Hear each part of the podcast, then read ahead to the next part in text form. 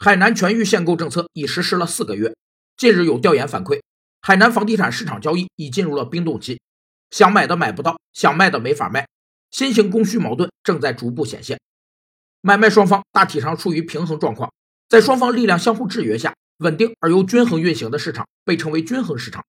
均衡市场态势反映的是供给和需求之间的平衡，是指在各单位、各层次以及单项商品从原材料供给到生产再到市场流通这个大环节的供需平衡。